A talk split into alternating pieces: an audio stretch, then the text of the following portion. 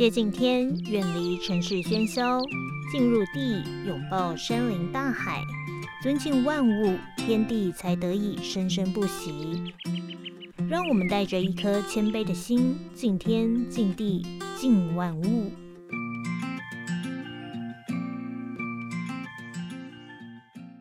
各位听众朋友，大家好，欢迎收听《敬天、敬地、敬万物》在 Podcast 上的第一集哦。我们这个节目呢，会在这个阿利安九六点三原住民族广播电台播出。那在今年也会同时的在 Podcast 上面播出。嗯，我会剪辑之前访问过、采访过的音档，放在这个 Podcast 的节目里面。所以呢，你们今天听到的音档是我在二零一九年的八月二十二号。所录制的那这一集的节目内容呢，我再回去听，我真的觉得哎，有点想找个地洞钻呐。怎么说呢？就是嗯，那个时候呢，可以说是隔了好几年才自己主持哦。在二零一九之前呢，我几乎是帮别人企划节目，也就是敲通告企划的部分，并没有上场主持。虽然在很多年前，在我的前两个电台有主持过，但是呢，这中间已经隔了，我想有三四五年那么久了吧。所以再回来主持的时候，就会觉得哎，有点 K K 的，你知道吗？而且讲的主题又是跟之前不太一样，不是轻松的播音乐哈，而是要讲一些比较主题性、专题性的东西。所以我自己觉得，嗯，在语气上会有点 K K 的。我觉得也蛮有趣的啦。借由这个 podcast 在重播以前的节目呢，就会重新的再去检讨以前自己在访问的时候，甚至是在念旁白的时候，到底犯下了什么样的错误，汲取这些教训，不要再犯哦。好，我们 podcast 的第一集要跟大家来介绍什么呢？这是我在二零一九年的八月二十二号访问这个太好玩。猎人体验营，这个太好玩的泰是泰雅族的泰，所以想当然的，这个创立太好玩猎人体验营的是一群泰雅族的朋友。那这一次邀请到了他们的团长黄志祥，不用来跟大家介绍这个体验营里面有什么好吃的好玩的，还有一些可以学习到的传统生活智慧呢。这个体验营，它是位在台中的古关。大家想到古关，就会想到什么温泉呀？但是呢，其实，在那边有一些泰雅族的原住民朋友。除了温泉以外，我觉得大家也可以深入的体验一下部落生活。然后呢，走入大自然，去看看这一片好山好水。虽然现在是疫情期间，但是我们也可以把它放入我们的口袋名单。哎，等解封之后呢，再来去看看这一片美丽的大地。那这一次呢，这个太好玩猎人体验营呢，它是位在德弗兰部落。这个德弗兰呢，它的意思就是好山好水的意思啊。所以呢，在这边的风景，想当然的是相当相当的好啊。我自己一个人有到德弗兰部落去哦，但是我没有进去部落，只是经过，因为我是要经过部落去上面的唐妈丹山去爬山。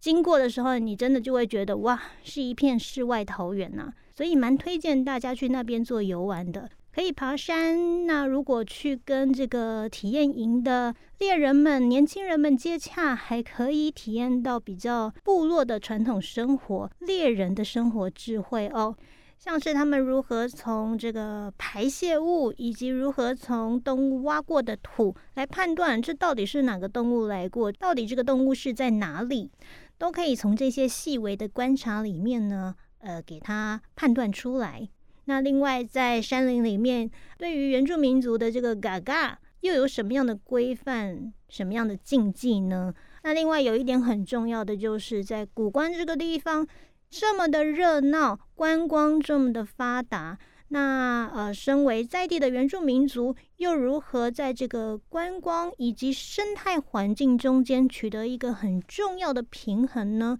我们今天就是要透过太好玩猎人体验营的团长黄志祥不用来跟大家分享他们如何跟天地万物和平共处的方式。好，废话不多说，我们一段音乐之后就马上的来进入我们今天的节目内容喽。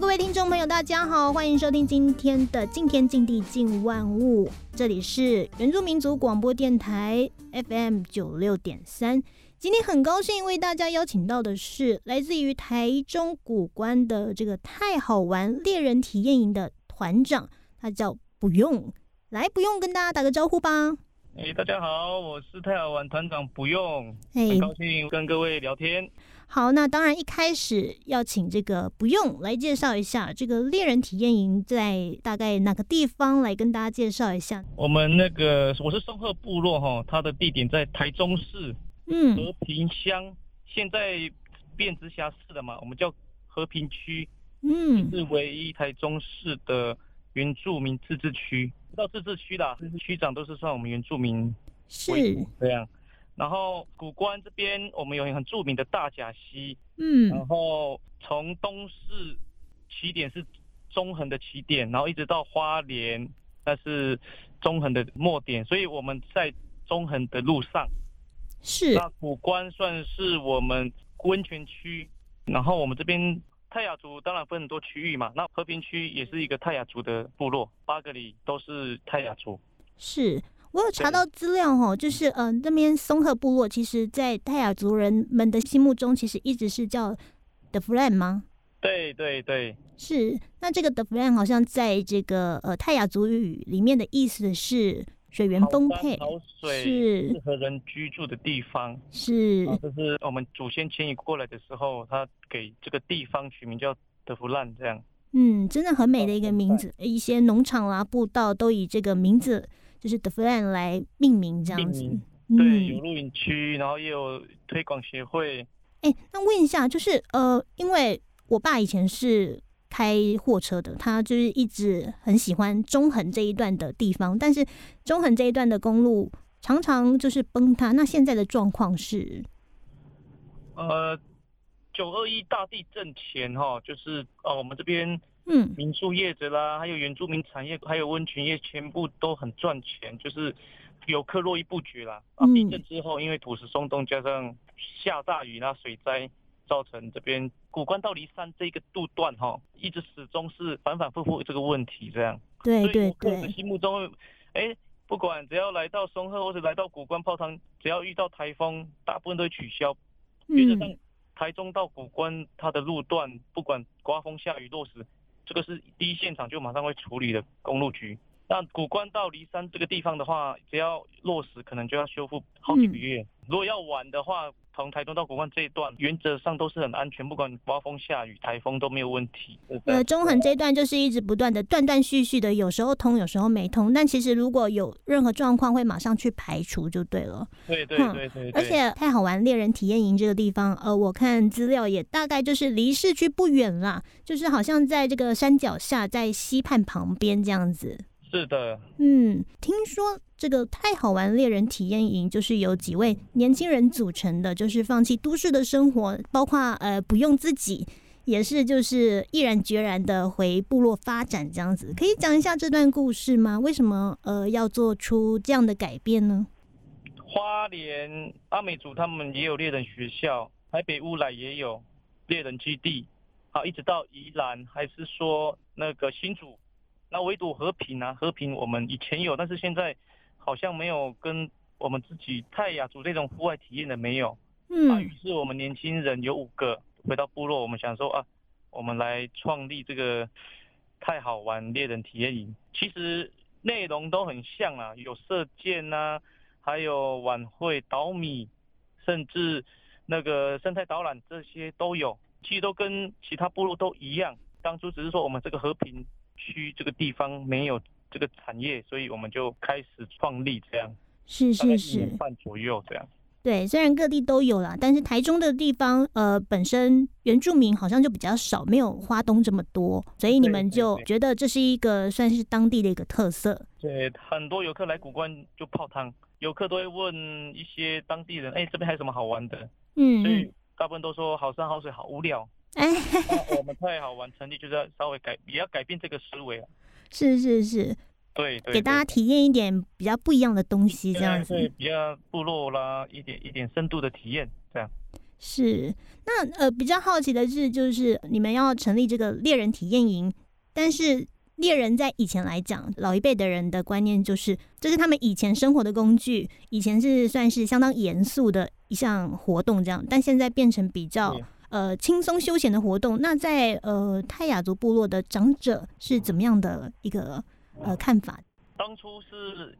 因为外地的游客，我们不可能晚上带他们去真实的去打猎嘛。嗯。原则上这个是违反我们的禁忌。那游客也又很想体验，所以我们刚开始就是设计白天我就放模拟的动物，然后用水弹枪做狙击的方式去模拟射击，让他们打到也是相当于我们晚上打猎物的那种感觉出来而已。嗯嗯嗯。对，所以我们就是先设计这一套。然后我们在部落也开了部落的会议，然后经过我们的那个头目老算祈祷，他认可，然后部落居民也愿意把这个自然的场域让给我们，支持我们去做，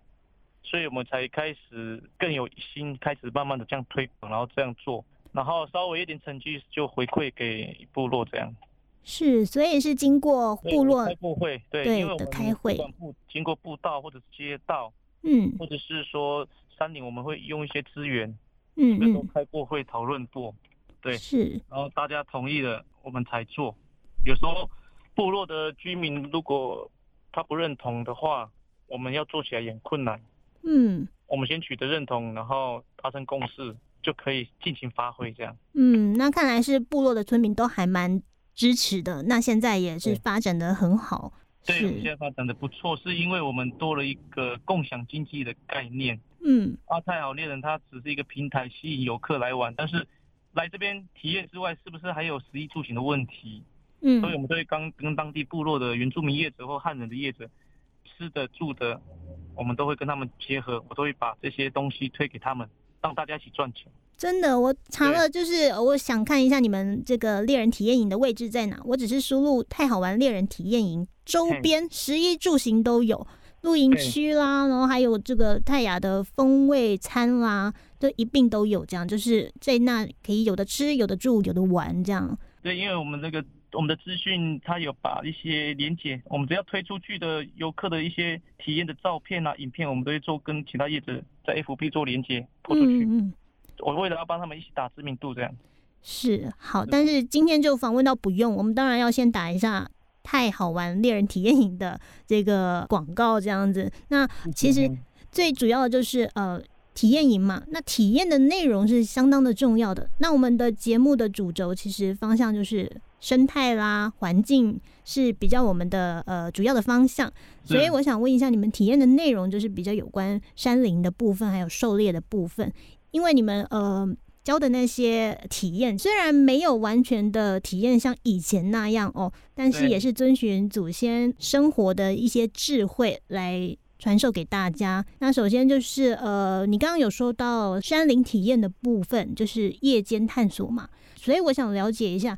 呃。没有像以前那样，那在山林的夜间探索，你们是用什么样的一个形式呢？让大家可以不用那么像以前这样危险，但是又可以体验到以前的那种感觉。对，我们就是会请我们的亲戚嘛，哈，他们有些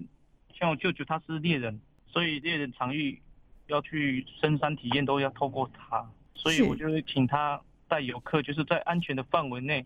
走步道。然后带头灯教游客如何辨识我们的猎人的兽径啊，他喜欢吃的果实是什么？原则上是以不见的时候，每次都会看到飞鼠三枪，是有时候会巧遇。那我们最主要就是就让他们去体验说，呃，进山林要保持尊重的心态，是到山林之中一些追寻动物啦，去寻找动物的这些知识，或者一些我们需要的植物介绍。哦，了解了解，就是夜间的时候可以看到白天可能比较看不到、体验不到的东西，在夜间来做介绍。哎，那可以呃再介绍一下，就是我们要怎么分辨？就是你刚刚说可以看可能有动物的足迹什么的，可以举个例子来跟大家分享一下吗？比如说我们要看到什么样的痕迹，它可能是哪个动物来过这样。可以，就是说山猪原则上它是荤的，它什么都吃。那最近快到冬天，它比较没有什么食物，它嗯就开始挖那个土啊、泥沼，它就会去挖去吃蚯蚓。那我们哦经过的时候，就会会观察旁边那个土壤、土地有没有它翻开过的那个痕迹，会有湿润，表示说它刚刚来过不久。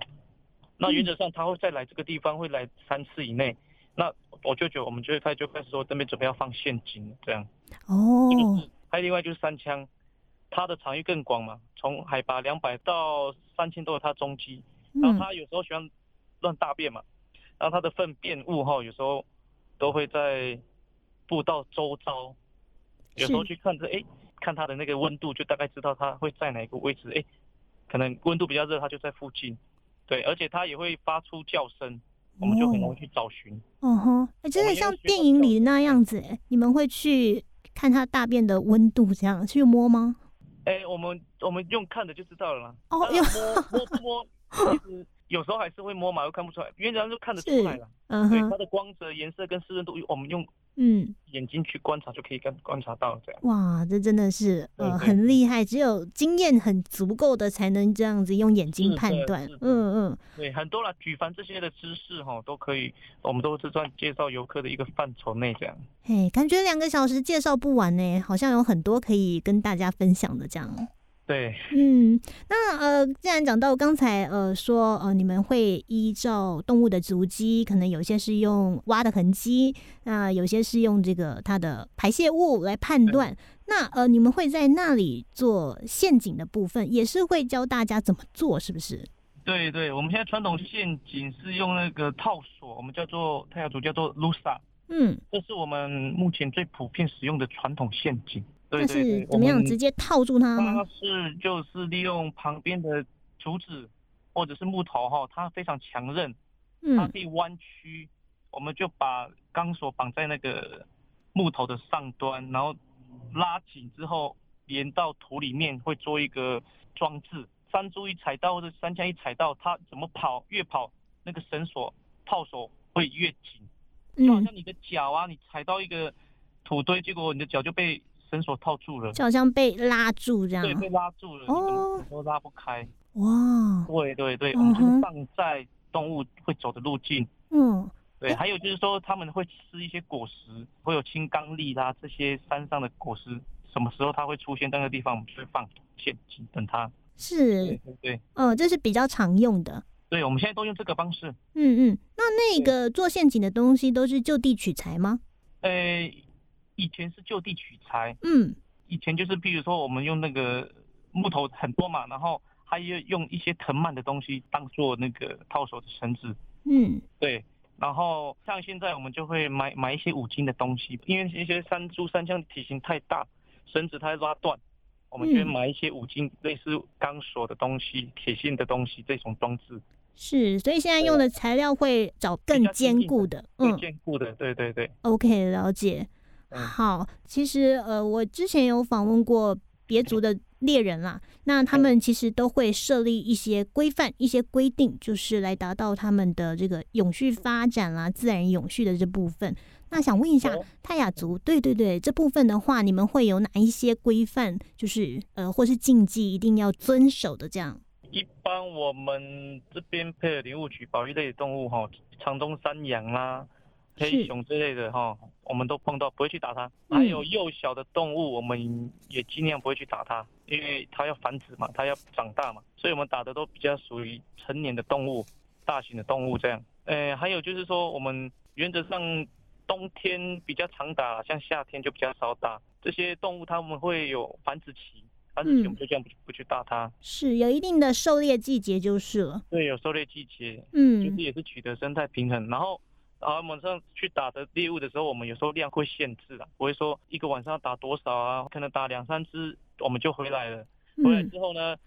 在一个月内慢慢的使用，使用完我们再去狩猎这样。嗯，不是无止境的去一直去打，有一定的数目，一定的量，数目，然后维持嗯我们自己的狩猎文化传统，嗯。然后年轻人有时候也要带着他们一起去学习，这样。，OK，哎，我问一下，就是呃，因为我在网络上有看到资料，不是你们那边的泰雅族人啊，就是可能是别的地方，但我不知道有没有共同的这个呃禁忌，这样说呃，穿山甲跟熊，你们泰雅族人是因为刚才你是因为说熊是因为是保育动物不猎这样子，有我们的吉祥物，我们森林守护之王，所以在泰雅族的那个啦。对啊你们的禁忌好像是不能猎熊跟穿山甲，真的吗？穿山甲我倒是没有听听过，那这个熊是我们这边有真实案例的，然后长辈一直交代说，看到嗯熊不要去触碰它就离开，因为之前有一个族人打完黑熊，把它带下山，然后就跟大家炫耀，炫耀完，然后隔天他就是车祸死亡，然后他的家人也得到一些疾病，好像被我们的祖先下咒语的那种，或被咒啦触犯到这个禁忌，所以这 OK，这个一直流传下来嘛，一直嗯交代嘛。对，所以真的有这项禁忌就是了。对对对，哦还，有就是说我们上山哈，有时候我们会倒酒仪式嘛，嗯，对，然后如果有时候你没有做这个动作，或者说你对山不敬哈，有时候你再怎么强啊，你还嗯是会受伤失足。OK，所以找到你们进猎场之前要先呃，就是敬酒就对了，这是一个呃尊重或者是祈福的仪式这样子。对尊重我们的这个这片山林的祖先赐给我们这些猎物，我们就要尊重它这样。哦，会念一串你刚刚讲的这段话吗？会会会会会，呃，我有搜寻过你们周边有哪些就是景点这样子，我发现哇，你们这边非常的热闹哦。那也有游客反映，就是哎、其实离都市不远，可以呃开一小段的车就可以远离尘嚣，那又可以体验一些都市体验不到的生活这样。呃，我想问一下，那你们在观光发展跟生态环境之间，这样你们是要怎么取得平衡？你们有制定一定的规范吗？其实客人再来的时候，我们就会规范了。我们嗯规范不是很制式化，我们是用我们祖先的那个话来跟他们讲。譬如说，哎、啊他们来开始来这边食衣住行啊，或要体验的时候，我们就会刚开始迎宾的时候就会跳迎宾舞给他们看，然后顺便说，哎、你们来了，我们欢迎你们。哦，但是我们有一些禁忌，你不要去碰，到时候会带来恶祸。比如说啊啊，你来，你不要乱丢垃圾，环境整洁。然后嗯第二个，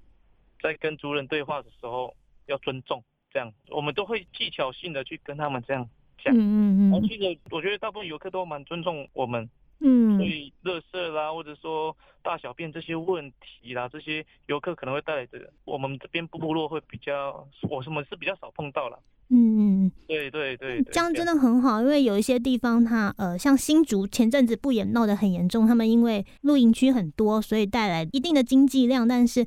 却带来的环境的伤害，累积了很多垃圾这样子。所以呃，你们用就是事前告诫的方式，我们目前是这样做了，而且我们的游客量可能也没有像新竹的这么多啦。我们的游客量目前就维持在一定的平均值这样而已。不过未来会碰到量多，我们还要去考虑的问题，这样。是是是，继续发展下去，一定是会越来越多啦。OK，好，那最后想问一下，不用就是太好玩猎人体验营也成立一段时间了哦。那嗯我想问，从成立到现在，你觉得你内心最大的成就跟收获是什么呢？呃，有好几点哦。第一个就是我们在成立的时候也没有被人家看好，说啊你们这个做不久啦，怎么样怎么样，前也嗯钱也是一退嘛。是可是，是做到现在快一年多了，然后我觉得，诶，我们的成员从五个增加到十四个，都是部落青年。嗯然后我们各分其职，然后我们的产品项目，哦，体验的项目有八种，嗯。所以八种都是利用各位我们团员的才能，哦，去去带游客去操作这些东西。对，但是我们其实真正的目的，我的目的啦哈，我对这个太阳这个成立的价值，哦，第一个刚开始是吸引观光客，打响我们的知名度，是成功了，成功了。然后我们也跟嗯。风管处，我们一些政府单位，他也很积极的给我们经费，譬如说做社区的建设，然后做一些 case 给我们这些帮我们行销，我们都做得很好，我也觉得很感谢他们。嗯哦，然后现在我们要回归我们文化的传统面，我想要把我们和平这一条线，跟那个我们这边和平国中，我们现在做把泰雅文化的农耕还是狩猎还是乐舞这些，我们要透过长老的口述历史，我们要把它找回来，然后把它做成教案，记录在文字里面，这是我们现在的目标。哇哦不是说在钱的方面呢、这些都是需要牺牲时间跟付出，不是金对钱可以去让你去做这件事。是我们队员未来的目标，就是保存我们自己泰雅的文化，因为泰雅文化在各地都不一样嘛。对像我们和平，我们这边就有我们自己独特的，我们就要把它找出来，然后让后辈哎年轻人小哎小朋友慢慢让他们去吸收，嗯回归以前我们该有的，我们还是要发展下去。所以未来我们也是会成立哦猎刀秀，我们泰雅的猎刀秀这些，还有部落的同盟之间的这个交流的文化仪式，这个都嗯是虽然很大的愿景，但是我觉得都可以做得到，只是看我们要不要做。所以我们泰雅文的宗旨就是，最后是回归自己文化，放眼国际。哇，我觉得你很有理想，很有目标，我希望你能成功。对对对，谢谢。是好，那我们今天非常感谢这个太好玩猎人体验营的团长不用接受我们的访问，那我们也希望他刚刚的这些愿景理想能够顺利达成、顺利成功这样子。好，再次的感谢团长，我们好谢谢跟大家说再见哦，拜拜拜。